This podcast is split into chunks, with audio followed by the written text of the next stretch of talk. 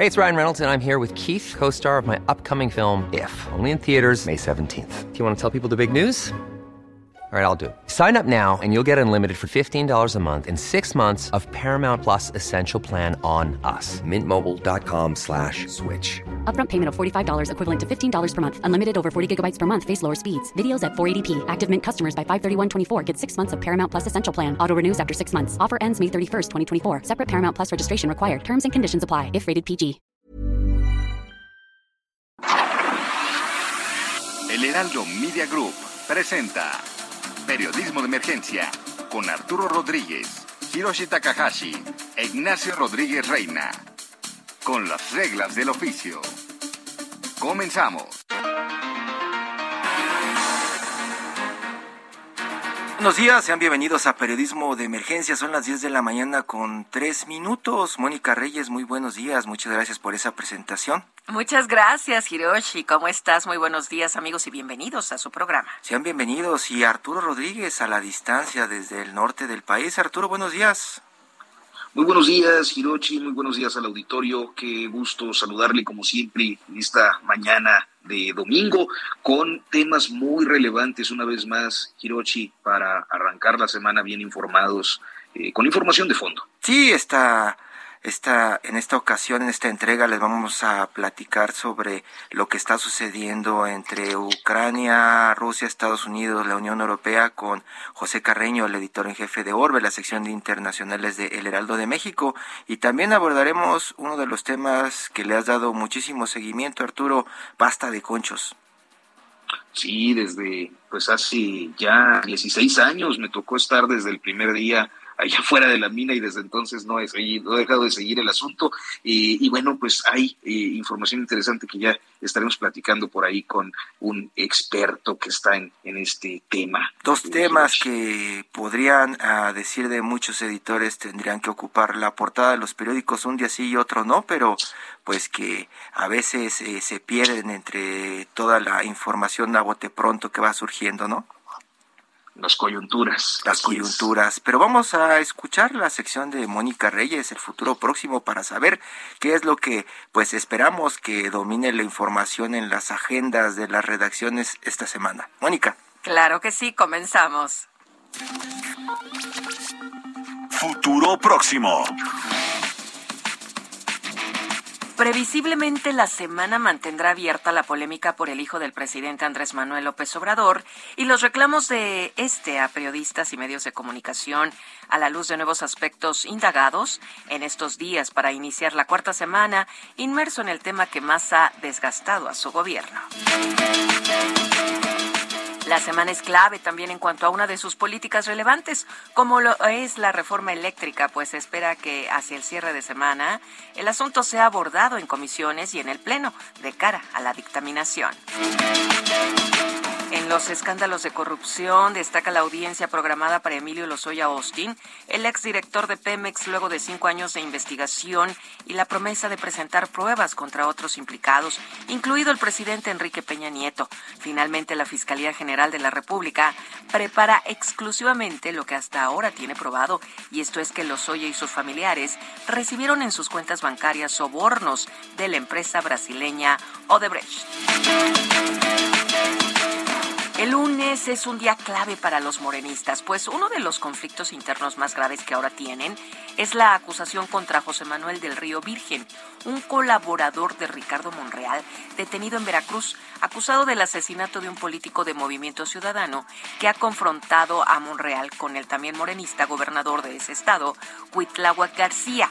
La audiencia será precisamente mañana lunes. Pero sobre todo se espera que el lunes la Auditoría Superior de la Federación entregue su informe de la cuenta pública 2020, ocasión para evaluar tanto la limpieza del actual gobierno como su eficacia en el desempeño público. Y en un caso para la historia del crimen y el derecho penal en México, Miguel Ángel Félix Gallardo, identificado como uno de los primeros cabecillas del narco, tendrá audiencia el próximo jueves a fin de que la justicia determine si puede dejar la cárcel por enfermedad y edad avanzada. Y finalmente, en el ámbito internacional, se mantienen las tensiones en la frontera de Ucrania ante las condiciones conflictivas entre Rusia y el mundo occidental. Un tema que, bueno, pues ya lo escucharon ustedes. Abordaremos hoy en Periodismo de Emergencia.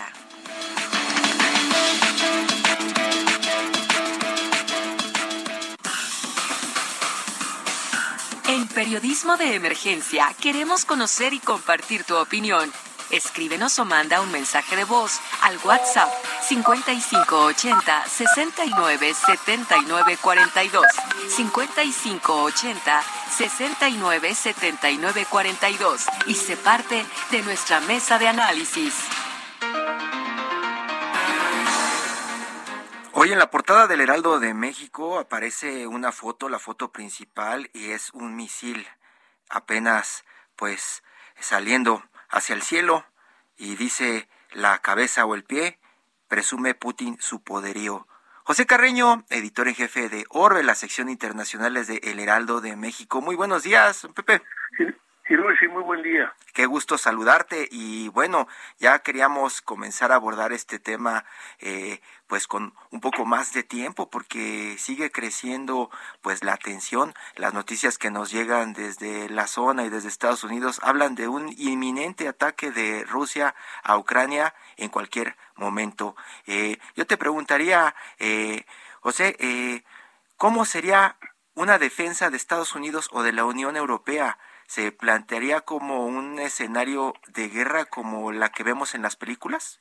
No, no, mira, eh, lo, lo, bueno y lo malo. Lo bueno es que, uh, más bien, lo menos malo, mejor dicho, perdón, lo, malo y lo menos malo. Lo, lo menos malo es que infortunadamente Ucrania está, en términos reales, está sola.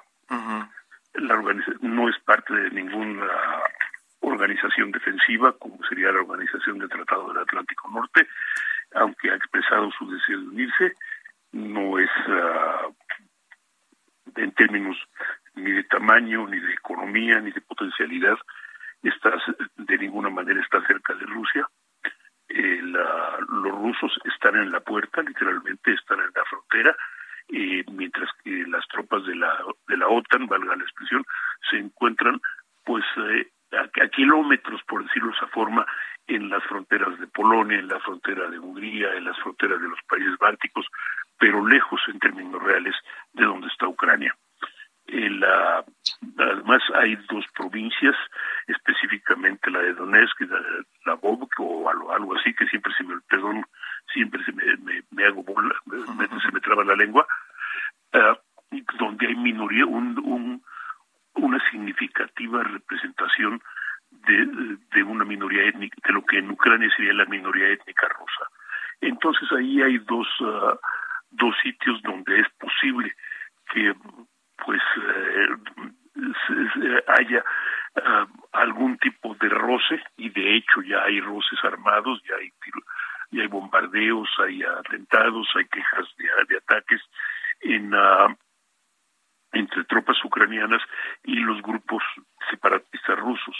Ahí es donde podría haber el pretexto para una para, para el inicio de un de un conflicto. Ahora, eh, lo, lo, lo, lo, menos malo es que sí, efectivamente, no hay posibilidades de una guerra mucho más amplia. Lo malo para los ucranianos es que sí estarían en una situación muy, muy de desventaja y probablemente sujetos a todo tipo de bombardeos y de ataques. Eso es lo que hemos estado eh, pues recibiendo de las agencias internacionales en los últimos días. Se habla de ataques de los separatistas y desde Estados Unidos se interpreta como provocaciones de Rusia para buscar algún pretexto para intervenir en Ucrania a la brevedad. Eh, desde Estados Unidos se lee como un tema como primordial. Los noticiarios están todo el tiempo hablando de Ucrania, Ucrania, Ucrania. Pero, eh, Pepe, allí, eh, ¿cuál es la importancia política de estar involucrados en este conflicto? Mira, eh, primero hay que recordar que, que, Ucrania está al margen de todo está en una posición una posición geográfica importante en una región geográfica donde pasa muchísimo petróleo, se produce muchísimo petróleo, se produce muchísimo gas. años literalmente el granero de la Unión Soviética, primero de Rusia, luego de la Unión Soviética y, ah, y ahora en su ahora que está fuera de la de, de la Federación Rusa, pues sigue siendo sigue teniendo una posición estratégica clave. Está literalmente en la frontera, está a 800 kilómetros de Moscú, es uh, tiene un, tiene una posición decididamente opuesta al, gobierno de Vladimir Putin en alguna medida estaría teóricamente al menos estaría en posición de crearle serios problemas al tráfico de gas o al tráfico de petróleo que sale de esa región hacia hacia Europa que es una parte importante del comercio con, con el ruso con los países europeos. Otra parte sería evidentemente su impacto sobre los precios internacionales de petróleo, sobre los precios uh, de, de los combustibles en general, pero sobre todo también es un poco una lucha de fuerza, una medición de fuerza entre Rusia y los países de Europa, de, de, de la Alianza del Atlántico Norte. Es a ver quién pestañea primero, es decir, Rusia lo que ha hecho durante mucho tiempo y ahora está reconstruyendo otra vez es su posición o digamos una una posición geopolítica de fuerza en la región, una posición en la que controla su, su, ambiente, eh, tiene aliados por de grado o por fuerza, pero aliados, y, uh, y mantiene una posición de, de, de, de supremacía que le permite negociar de, eh, pues de tú a tú con Europa Occidental y con los Estados Unidos. Arturo Rodríguez. No, sí, eh, José Carreño, muy buenos días, qué gusto. Eh, Arturo. que, bueno, yo yo te escucho y bueno, creo que estamos en un momento de tensiones que no habíamos observado en mucho tiempo. Eh, creo que algo que para muchas y muchos ciudadanos no nos termina de quedar claro es cuál es el origen de esta situación, de esta tensión y cuál sería en esta eh, eh, pues en este juego psicológico, digamos, o, o en esta eh, eh, eh, tendencia o proclividad de, de, Putin de llevar las cosas al extremo, lo que estaría negociando. Son dos planteamientos, eh, eh Pepe Carreño.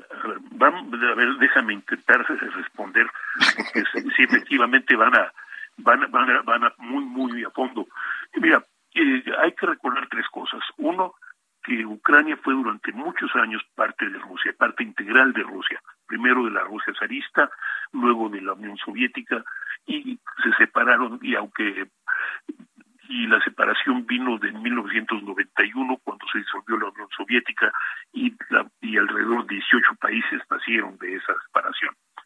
Eh, número dos, por un lado hay evidentemente una conexión histórica importante entre Rusia y, la, Ucrania, pero también hay una conexión geopolítica de, de, enorme importancia para los rusos. Los rusos tienen, han tenido tradicionalmente la obsesión de mantener a su patria libre de, de invasiones y mantener a los enemigos alejados de sus fronteras directas. Ucrania, eh, digamos, tomado como país independiente, está a menos de 800 kilómetros de Moscú igual que los países bálticos. Eh, pero los países bálticos desde un principio fueron, se hicieron parte de la, de la organización del Tratado del Atlántico Norte, luego de pertenecer por años a la, digamos, en condiciones más o menos obligadas a la Unión Soviética. Y están, digamos que para los rusos eso es una un no importante, una, un, un peligro pendiente importante. Para ellos las tropas agresoras, los, posibles agresores, son las tropas de la, de la, de la OTAN en las fronteras de, Rusia. Y tercero, pues evidentemente hay también una cuestión importante, es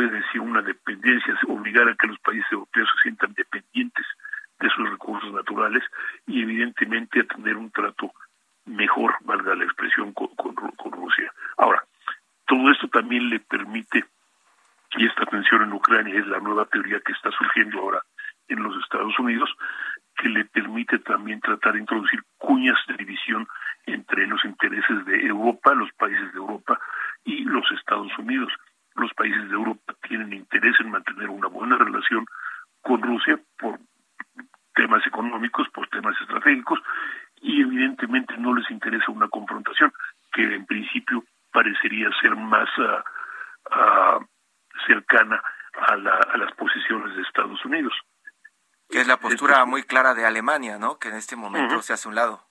Exacto.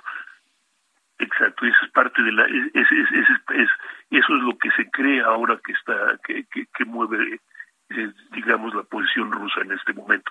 Tanto, por supuesto, como la idea de mantener a Ucrania, uh, pues neutralizada, si se quiere decir de esa forma, no necesariamente como parte de la Federación Rusa, pero sí, pero sí totalmente este, uh, neutralizada. Ahora, eh, si esto va a permitir o no va a permitir la, la, la guerra o va, o va a evitar la guerra, pues eh, los Estados Unidos y la Unión los europeos hablan de que todavía es posible negociar, pero todo depende ya de la ahora, ahora sí que del análisis y de los intereses de, de, de los rusos y del gobierno de Vladimir Putin. Es lo que te decía de, de el tema del conflicto. Si íbamos a ver una una especie de película de Hollywood cuando comenzara a atacar Rusia a Ucrania No. y, y Estados Unidos quisiera responder con sus 3.000 soldados, ¿no? Y otros más que No. está a punto de enviar. No, no, no hay forma, no, mira, eh, mira, va- vamos a decir, de, de acuerdo, de acuerdo por lo menos con lo que presentan de, de- las, las agencias y la información que de la prensa europea, los rusos tienen algo así como entre 100 y 130 mil hombres en la frontera con Ucrania. Pues mira, Hollywood eh, es una cosa y ah, las películas de Hollywood son todo- son muy entretenidas, pero la verdad la desproporción entre el recursos, tropas eh, acumulados en la frontera en la frontera de un lado y los recursos y las tropas en la frontera de- en el otro lado, pues es enorme. Por eso hablan de que tendría que ser una especie de conflicto comercial como el que vive Estados Unidos con China, ¿no? De pronto comenzar a apretar en algunas áreas en donde tiene negocios Rusia para pues hacerles eh, presión, solamente así, ¿no? Mira, lo que están haciendo es, eh, lo, lo, que están haciendo los, especialmente los Estados Unidos es imponer sanciones económicas a empresas y personas vinculadas con el gobierno de Putin, con la esperanza de que al- efectivamente al- les pudieran estar golpeando sus intereses y en donde les duela. Eh, no sé hasta qué grado sea correcto, no sé hasta qué grado sea efectivo, es un poco difícil, pero digamos que, que Putin ha logrado algo importante para, por lo menos desde su punto de vista, es recrear una unión, una asociación con China que no se daba desde los años 70 y que le de- permite a Putin de por lo menos tener algún tipo, tener un respaldo económico pues, eh, extraordinario, en pocas palabras, ¿no? Arturo, dos minutos. Pepe, pues nos quedan minutitos nada más. Lo último sería, ¿hay alguna repercusión inminente para México ante esta situación de tensiones? Miren, yo lo pondría en dos niveles. ¿no? Nivel número uno, evidentemente la, los precios del petróleo tienen repercusión no solo sobre México, sino sobre el mundo entero. Esto es, hay una, hay ah, para países que son al mismo tiempo productores y uh, productores exportadores e importadores, pues eh, tiene un efecto en balanza de pagos que en este momento me resulta un poco, me resultaría difícil cuantificar, pero seguramente va a tener un impacto simplemente porque va a impactar en el mundo entero. Ahora, en segundo lugar, a otro nivel, pues hace más difícil la, tarea de las instituciones multilaterales, que son en las que México ha basado tradicionalmente su diplomacia. Los hace más complicadas porque al mismo tiempo, literalmente, si Rusia uh, se lanza contra Ucrania por motivos geopolíticos, que esa es la, la, la, verdad de todo, pues uh, hace más fácil para cualquier potencia tratar de imponer su voluntad sobre los países vecinos por la fuerza.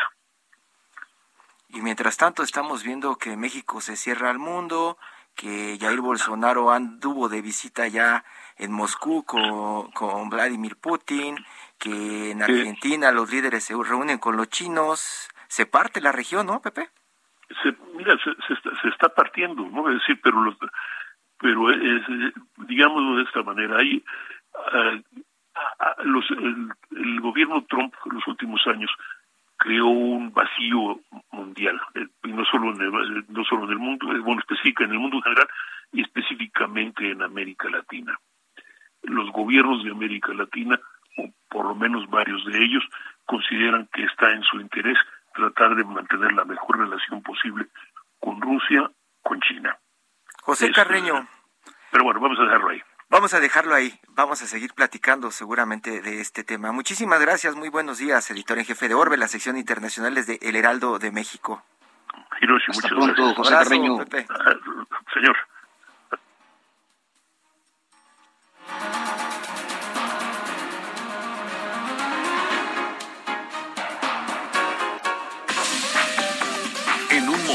Continuamos. Periodismo de emergencia.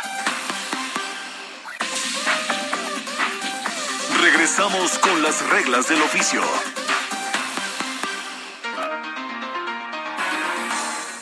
Diez de la mañana con 30 minutos estamos en periodismo de emergencia. Muchas gracias por continuar con este este espacio. Y Arturo, Arturo Rodríguez, ayer estuvimos platicando sobre este escándalo alrededor de Latinos y también de un hijo del presidente de México, Andrés Manuel López Obrador. Y hoy precisamente el periódico La Jornada publica documentos en donde pues dan cuenta de que la casa de Houston no fue cedida o prestada eh, a la pareja López Adams, sino que pues eh, fue rentada, incluso por ahí tienen algunos de los cheques de pago de la renta y de depósito, cinco mil seiscientos dólares al mes, Arturo. Una cantidad considerable, aunque quizás eh, más o menos por el perfil, pues eh, aceptable en el mercado tejano, particularmente de la zona de Houston. Fíjate que sí, eh, el día de hoy la jornada trae esta información. Eh, creo que el seguimiento, pues, es eh, también una respuesta a este artículo que publicó Penilei Ramírez el día de ayer, la colega columnista de la, de la Reforma, perdón, este, donde, pues, mencionaba que no existían las, los registros conforme a las normas de arrendamiento eh, en Texas de esta propiedad, eh, entre otros datos eh, que, bueno, pues ponían en tela de juicio si en realidad se había A lot can happen in three years, like a chatbot may be your new best friend. But what won't change? Needing health insurance. United Healthcare Tri Term Medical Plans, underwritten by Golden Rule Insurance Company, offer flexible, budget friendly coverage that lasts nearly three years in some states. Learn more at uh1.com. O se había prestado la vivienda. El día de hoy publica esto la jornada, José Ramón López Beltrán a través de su cuenta de Twitter, sin comentario al respecto, únicamente eh, eh, retuiteando la, nota y los documentos, eh, pues reivindica esta información que básicamente consiste en la presentación del contrato, así como en un soporte documental que acredita las transferencias de, de Caroline Adams, la esposa de, de José Ramón López Beltrán, es decir, la nuera del presidente, a las cuentas del propietario, que es hoy un ex ejecutivo de la transnacional energética Baker Hughes, y que bueno, pues es la relación que dio origen a esta polémica ya muy larga, Hiroshi, tres semanas hablando del asunto. Tres semanas y, esta nota que publica hoy la jornada la firman desde la redacción Parece un comunicado, ¿no? Un comunicado oficial lo que, lo que se lee prácticamente en la jornada. Dice, de acuerdo con documentos en poder de este diario, la residencia situada en 1003 Oxford Inn, Conroe, Texas, en un suburbio de Houston, fue rentada de forma regular mediante un contrato de arrendamiento entre sus propietarios Kate L. Schilling y Lauren M. Schilling y a Caroline Adams, esposa de José Ramón López Beltrán. A finales de enero pasado, dice, la ocupación de la vivienda fue señalada por algunos medios como posible indicio de conflicto de intereses, porque uno de los propietarios, Kate, laboró para la Corporación Petrolera Baker Hughes, contratista de petróleos mexicanos desde hace más de seis décadas, en tanto que López Beltrán es hijo del presidente Andrés Manuel López Obrador. Es un texto corto, pero pues contundente, Arturo muy corto y muy contundente. Quizás la crítica que queda es que toda la información la pudieron dar a conocer desde el día uno y evitarse un larguísimo desgaste eh, en el debate público. ¿no? Es que parece, y como lo pone la jornada en portada, del lado derecho, como la segunda nota más importante de su portada, eh, sí parece campaña, Arturo. Documentos desmienten la campaña contra la familia de hijo de AMLO. Eso parece pues sí ha sido muy persistente y yo creo que en especial, eh, por una parte, bueno, pues está el origen de la información, Mexicanos contra la Corrupción e Impunidad, una fundación creada por Claudio X, actualmente presidida por María Amparo Casar, una académica, una intelectual politóloga eh, muy próxima a otros gobiernos, a los gobiernos panistas en particular. y por otra parte, la publicación que se vale del portal informativo Latinus, cuyo rostro visible es Carlos Lórez de Mola, pero que tiene detrás, como lo eh, pues informábamos ayer de manera amplia, eh, al hijo de Roberto Madrazo, este político priista tabasqueño, archienemigo de López Obrador desde los años 80, este, y a su yerno, Alexis Nikin, un empresario, eh, pues que están metidos en un montón de giros, ¿no? Inmobiliario, seguridad eh, y principalmente suministros al sector salud. Hoy eh, pues empresarios de medios de repente. Y la forma de conformar este estas empresas, pues de pronto, pues sí genera las suspicacias de que pues pueden ser instrumentos para generar campañas creo que vamos a tener todavía mucho eh, por delante en cuanto a este tema, Hirochi, eh, que naturalmente pues eh, tiene intereses muy, muy grandes, muy profundos, intereses económicos y políticos de fondo pues ahí, está el tema, eh, seguiremos abordándolo. Ayer pues ya les platicábamos, pueden buscar el programa en la página de El Heraldo de México, ahí está el programa en el archivo para pues entender un poco más quiénes están detrás de pues estas empresas que están generando esta información, Arturo. Pero pues el tema hoy del que vamos a platicar es que pues se cumplieron 15 años de la explosión en la mina de pasta de conchos en Coahuila ayer y es un tema que tú has pues seguido desde el inicio. Está en la línea Arturo Manuel Fuentes, abogado laboral y representante de los deudos de pasta de conchos. Cuéntenos a 15 años, porque es importante seguir hablando de este tema. Arturo, Manuel. Sí, buen día, gusto saludarlos. Este, bueno, quiero precisar que se cumplen 16 años precisamente de este siniestro en el que quedaron atrapados. 16, 16, ya me había dicho Arturo, 16. Sí, exactamente, sí. Sí, pues pues en realidad, pues eh, actualmente eh, la situación después de 16 años que no se ha finalmente realizado el rescate, que ha sido una demanda pues de las familias. Eh, presentaron ellos en 2010 una, una queja ante la eh, Comisión Interamericana de Derechos Humanos para que el gobierno respondiera. Y fue, fue hasta 2018 en el que hubo una respuesta de admisión por parte de la, de la Comisión Interamericana, eh, admitiendo en principio presuntas violaciones por parte del gobierno mexicano y bueno, se requirió al gobierno mexicano para que diera cumplimiento. Y bueno, eh, pues hasta la fecha eh, diríamos que una de las demandas principales que están planteando las familias son cuestiones relativas a la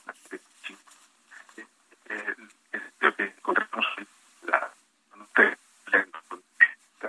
nueve, en nueve municipios se concentra el 99% del el carbón que se tiene en todo el país. Esto nos da una idea de, de pues la concentración y el problema, pero sobre todo radica eh, en que siguen habiendo los llamados positos, que son eh, construcciones en donde plantean prácticamente un hoyo hacia abajo, 50 metros, y allí meten a los trabajadores eh, de manera continua, y este ha sido uno de los reclamos constantes de que eh, siguen falleciendo trabajadores, al menos eh, de 2006 a la fecha, 16 años, han fallecido al menos 100 mineros eh, que pues eh, se demuestra que no ha habido una, una respuesta por parte de la autoridad. Actualmente la situación, eh, dijéramos, de la vigilancia que debe llevar a cabo la Secretaría del Trabajo es muy precaria. Hay tres inspectores y los cuales no tienen siquiera eh, gasolina, este auto, este medios como moverse ellos eh, se quejan con las familias diciendo bueno perdón este no no tenemos lo necesario para poder llevar a cabo las inspecciones y esto eh, obviamente pues ha, ha, generado un tema de pues molestia incertidumbre preocupación el 9 de julio de 2019 ocurrió una muerte de un de un trabajador Manuel Galván Robledo en, un complejo minero que se llama Rancherías. Allí este complejo eh, fue porque eh, había una serie de cuestiones de inseguridad en donde eh, había una mina de, de, cielo abierto en donde había y se almacenaba mucha agua. Y entonces esta mina eh, la adyacente de rancherías eh, al estar trabajando este minero eh, ahora la mina y falleció. Eh, esto esto ocurrió en julio de 2019 y en un encuentro que tuvieron los familiares con Manuel Bartlett, el director de la Comisión Federal de Electricidad, se le dio cuenta de que las minas eh, eh, a las cuales eh, estaba comprando el carbón que le estaba comprando la, la Comisión Federal de Electricidad, pues eh, derivaba de estos positos en donde era una situación muy insegura y se, se comentaba especialmente el caso de, rancherías y otra Ovallos en donde eh, la situación para los trabajadores en total, en total desprotección, sin equipo eh, suficiente eh, para poder estar respondiendo ante una emergencia y demás. Eh, esto fue el 23 de octubre de, del año siguiente, en 2019 ocurrió la muerte, en octubre se dio el encuentro, se recibió por parte de él la información correspondiente y después en junio de 2021, el año pasado, eh, ocurrió la muerte de ocho, ocho mineros. Eh, bueno, obviamente, eh, a pesar de que se dio cuenta de que no había habido una respuesta por parte de, la autoridad, eh, se llevó a cabo un en esa mina 15, 15 meses después, eh, se dio eh, la reunión con eh, Manuel Bartlett, este, eh, se dio, se dio 15 meses después, eh, y lo, lo inexplicable es que no hay una reglamentación en donde se presente una queja puede haber una respuesta rápida, incluso hasta en situaciones de emergencia o demás. Y entonces los procesos que se presentan eh, son son procesos muy lentos por parte de la autoridad y por eso eh, eh, la, los familiares de Pasta de Conchos, la organización Familia de Pasta de Conchos, decidieron registrar una reclamación de la Organización Internacional del Trabajo eh, señalando de que se están eh, dando condiciones muy graves en la de, de inseguridad para los y eh, derivado de esta reclamación que se presentó ante la OIT este eh, está solicitando la intervención de este esta instancia internacional porque bueno ha habido peticiones de estar eh, estar eh, pues, eh, buscando la manera de que efectivamente este tipo de situaciones no se repitan, pero en lugar de encontrar algunas positivas de las actuales autoridades, incluso llegado la coadyuvancia que se logró derivado de otra queja, de otra reclamación que se presentó eh, 14 días después del siniestro en 2016. Eh, allí eh, esta, esta reclamación de 2006, en 2009 eh, se emitió una recomendación con varios puntos, entre otras cuestiones, eh, se eh, solicitó al gobierno mexicano que contratara personal suficiente, inspectores. Derivado de eso se contrataron eh, 500 inspectores, que fueron una, un, aspecto, un aspecto muy importante, y al mismo tiempo se planteó un diálogo social que permitiera que hubiera coadyuvancia en materia de inspecciones. Se pudo lograr este, durante un periodo de tres años un, un, una colaboración intensa que incluso logró reducir en un 90% las muertes de los trabajadores, pero eh, en el actual gobierno, de una manera inusitada, incomprensible, se retiró todo tema de coadyuvancia, eh, en donde familiares de mineros, defensores de derechos humanos pueden estar acompañando a los inspectores para lograr un, una eficacia en este aspecto. Entonces, este es un panorama inicial que encontramos. Arturo. Pues eh, Manuel Fuentes, muy brevemente, nos quedan unos minutitos, pero eh, efectivamente el tema de este tajo carbonero donde se hicieron eh, unos pozos ahí, unos, unas cuevas eh, eh, y que finalmente se siniestraron, fue de los primeros asuntos que abordamos en este espacio, periodismo de emergencia, así como el, el posterior siniestro, la denuncia y luego el posterior siniestro. Ahora, la cuestión es, ¿existe hoy una condición continua, generalizada de inseguridad laboral en las minas de carbón?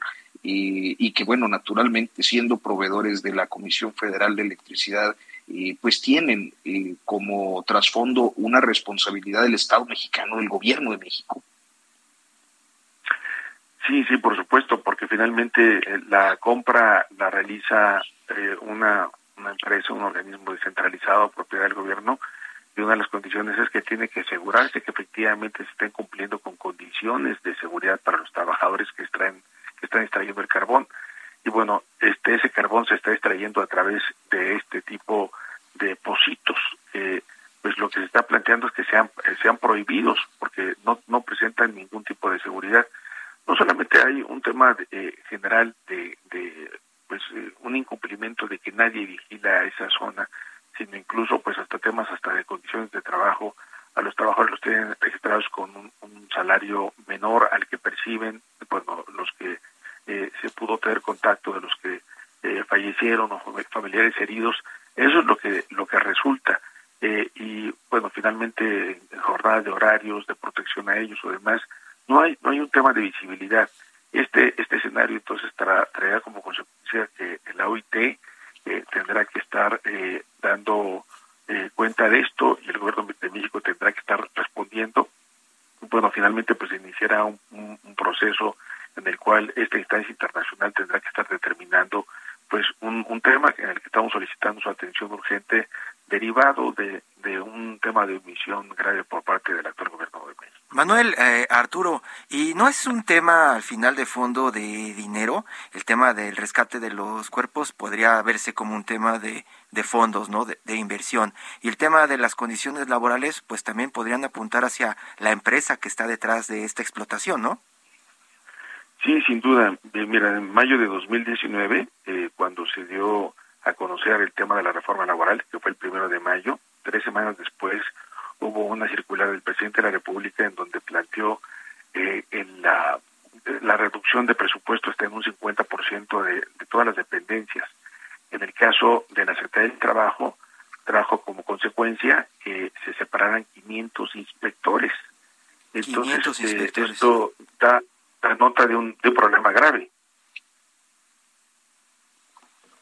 Sí, da cuenta de un problema grave en el, en, el, en, en el, sentido de que finalmente eh, aspectos fundamentales que son como son la vigilancia de estas normas pues eh, dejaron sin efecto. Entonces es un problema de dinero de, de voluntad política yo diría de estar cortando escenarios fundamentales que el gobierno tiene que estar llevando a cabo porque están derivados de la vida de los trabajadores precisamente. Y entonces al estar cortando esos recursos y presupuestos, por eso comento de que los inspectores que están en la zona ni siquiera cuentan con los insumos insumos necesarios para poder estar haciendo su no, pues, trabajo. ni, siquiera hay ya algunos inspectores, ¿no? Exactamente. Nada más 500. Y la forma y la forma de tratar con los magnates, los hombres más ricos de este país, por lo general, tienen eh, negocios en, en las minas. Ellos no han hablado de que, pues, por el bien de México harán algo para cambiar esta situación de los trabajadores. Pues eh, no se nota, tienen oídos sordos eh, en las minas, eh, donde son propiedades de este tipo de magnates o demás. finalmente, lo, lo que están presentando ante autoridades son expedientes aparentemente limpios, pero finalmente que no responden con la realidad. Y entonces nos encontramos con una zona en donde ni siquiera hay eh, pues eh, un hospital que pueda estar atendiendo a mineros por eh, este tipo de afectaciones. Y bueno incluso es parte de lo que se está reclamando ante la OIT de que no hay servicio médico no hay vigilancia de condiciones de trabajo no hay vigilancia en cuanto a temas de prevención de riesgos de trabajo entonces pues incluso familiares y en la propia queja se señala que estamos en los mismos escenarios de hace 16 años en el que ocurrió el siniestro ese 19 de febrero de 2006.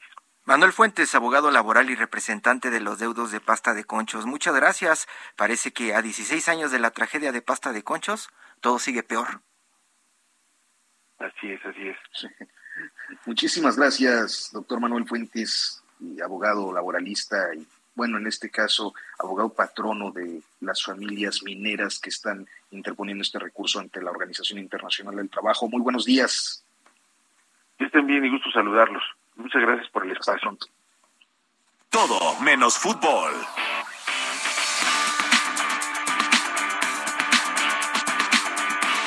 Arturo Rodríguez está en la línea Fabiana Delgado, escritora, joven escritora mexicana. Ya tenemos por acá su libro Las aventuras de Oreo. Fabiana, muy buenos días. Preséntate por favor y cuéntanos de tu edad y de cuántos libros llevas. Buenos días. Muchas gracias por el espacio y saludos al auditorio. Yo llevo dos libros escribiendo el tercero y Las aventuras de Orio es mi primero, que se trata de un perro bernés de la montaña que pasa por muchas aventuras y se convierte en jugador de fútbol americano. ¿Tienes 13 años, Fabiana? Sí. ¿Y cómo es que te quieres dedicar a, escribir? ¿Qué, fue lo que despertó en ti la curiosidad por volverte eh, escritora y no a lo mejor TikToker? Bueno, leo muchísimo, estoy en mi librería ahorita y me inspiró mi maestra de quinto grado que me contó que yo podría hacer lo que quisiera y me recomendó escribir un libro porque sabía que me encantaba leer y también le agradezco mucho a mi papá porque él fue el que me ayudó a publicar mi libro.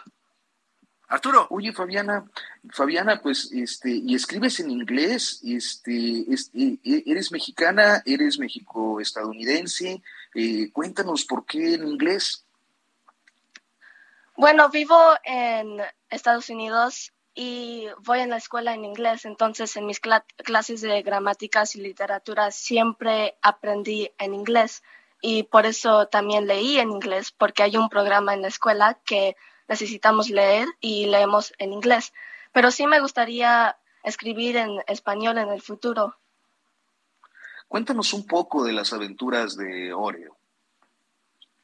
Se trata de un perro bernés de la montaña, Oreo, que pasa por muchas aventuras y se convierte en jugador de fútbol americano y también tiene algunos accidentes, pero las supera con sus dueños muy amables. Y bueno, se trata de su vida y cómo se convirtió en jugador de fútbol americano. El, el productor de periodismo de emergencia, Héctor Vieira, tiene incluso algunos libros para el auditorio. Héctor, Así es, Hiroshi, Arturo, amigos del auditorio. Fabiana, es un gusto tenerte y platicar contigo y agradecemos mucho tu tiempo y este detalle que has tenido para el auditorio de periodismo de emergencia. Tenemos cinco libros, precisamente, Las aventuras de Oreo. ¿Y qué les parece si hacemos esta dinámica? Las primeras cinco personas que nos envíen un mensaje, que nos escriban al WhatsApp 55 61 73 49 28 y que nos pongan su nombre y que quieren el, libro de Fabiana, estarán recibiendo este obsequio. Muchas gracias, repetimos, Héctor. repetimos el número, Héctor, para, para que tome nota de nuestro auditorio. Claro que sí, mi querido Arturo, es 55 6173 4928. Las primeras cinco personas que nos escriban con su nombre completo y que quieren el libro de Fabiana, lo estarán recibiendo. Muchísimas gracias, Héctor. Fabiana, pues eh, eh, eh, a, mí me gustaría preguntarte cuáles son los escritores que ves como modelo a seguir y si hay libros prohibidos en tu casa. Mi favorito autor sería Rick Riordan, que escribe mucha mitología y bueno, mi librería, creo que mitad de mi librería son libros de él. También me inspiró mucho J.K. Rowling, que escribió Harry Potter nosotros como Ion Colfer y unos de Dystopia que son Lee Bardugo y ellos son muy famosos aquí en Estados Unidos y me inspiran mucho porque escriben muy bien y con esos libros también encuentro algunas cosas que digo, oh, lo podría agregar a mis libros también. Entonces, algunos de esos sí me inspiran mucho. ¿Hay libros prohibidos en tu casa? No. Puedes leer todo. Sí, yo, yo soy la que escoge los libros, sí. Y eres apasionada de las historias mágicas, fantásticas. Sí, como Harry Potter. Me encanta la fantasía, me fascina. Es algo, no nada más de los dragones, pero de magia y yo considero mitología algo como fantasía también porque hay muchos elementos de magia. Pues pues vamos a vamos a seguir tu historia de, de, este perro que se expresa y actúa como un chico de 12 años. Vamos a estar esperando pues tu próximo libro. ¿Y tu próximo libro de qué es, Fabiana? Mi próximo libro, bueno, tengo un segundo que sí que se trata de huérfanos, pero el que estoy escribiendo ahorita será un poco secreto, pero sí te cuento que también se trata de algunos perros y pero creo que tiene muchos más humanos incluidos que tiene ah, las aventuras de Oreo. Y los huérfanos también tienen muchas aventuras un poco más tristes que las de Oreo, porque obvio quieren encontrar su familia. Fabiana Delgado, escritora mexicana, Arturo Rodríguez, a usted muchísimas gracias por acompañarnos en Periodismo de Emergencia. Nos escuchamos la próxima semana. Muy buenos días. Muchas gracias.